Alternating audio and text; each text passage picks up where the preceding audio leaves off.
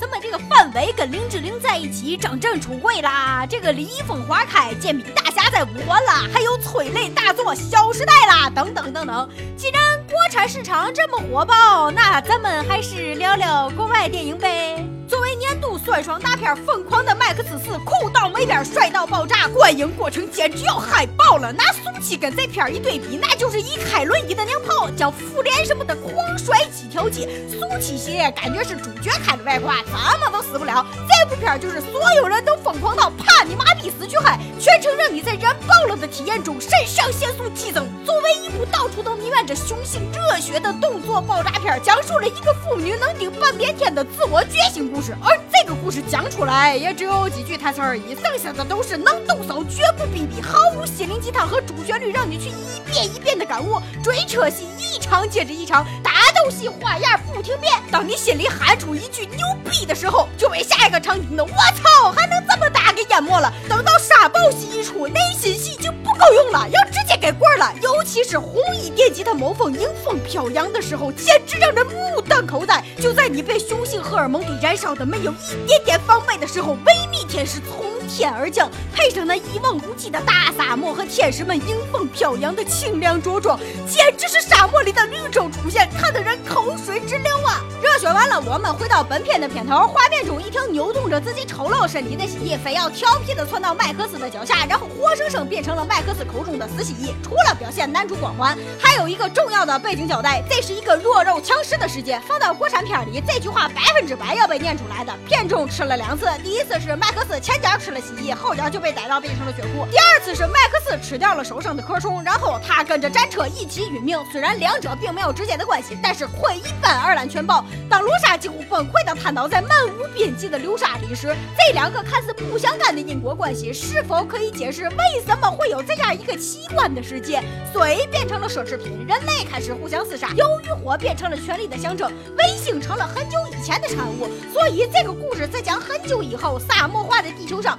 人类因为之前无节制的索取，而现在自食恶果。蜥蜴成了美食，壳虫更是难得一见的就被拍进口里。本片有一个奇观是罗莎的断臂，从罗莎的口述中可以知道，她之前就尝试了无数次的回到故乡，所以左手是她为此曾付出的代价。同样付出代价的还有老乔的爱妻。右腿被麦克斯的子弹划到，于是罗莎问他疼吗？这两个女人都对绿地有着异常的向往，所以付出了左手右脚乃至生命。这个就是女人为了还没见过的梦想，可以付出再多也在所不辞，感性的象征。片尾的麦克斯逆人流而出，像极了黄土地里那个也是逆着人群而出的博爱，这才是本片的核心。黄土地里名叫憨憨的博爱，在八路军的指引下，从求神降雨、愚昧麻木的人群中逆流而上，表示憨憨也跟。翠巧一样是追求真理的人，当然也少不了我大八路军的指引，瞬间将人群中的憨憨刻画的那么鲜明出众，如同黑夜里的萤火虫。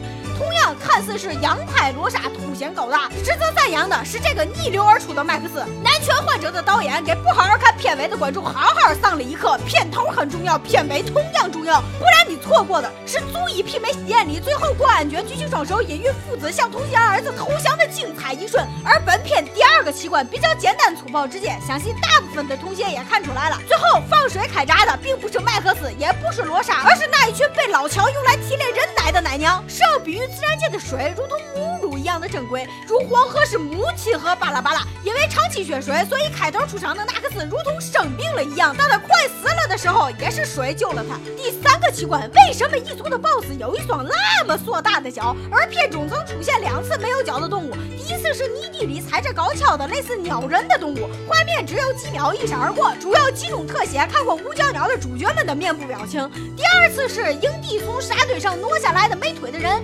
一步燃到令人炸裂，甚至时间用来讲故事都觉得奢侈的电影，为何要拍这个没脚的人？类比现在地球上的人就像没脚的小鸟。看来王家卫的《阿飞正传》普及度还是蛮高的。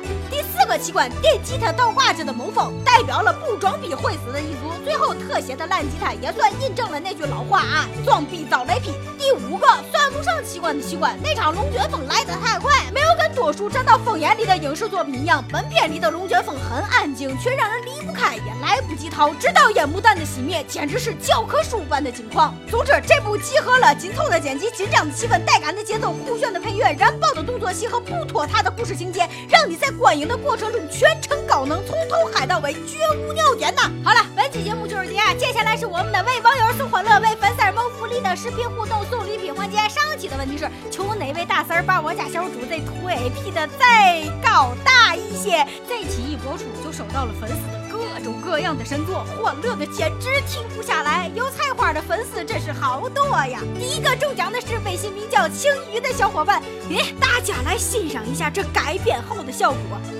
这动作。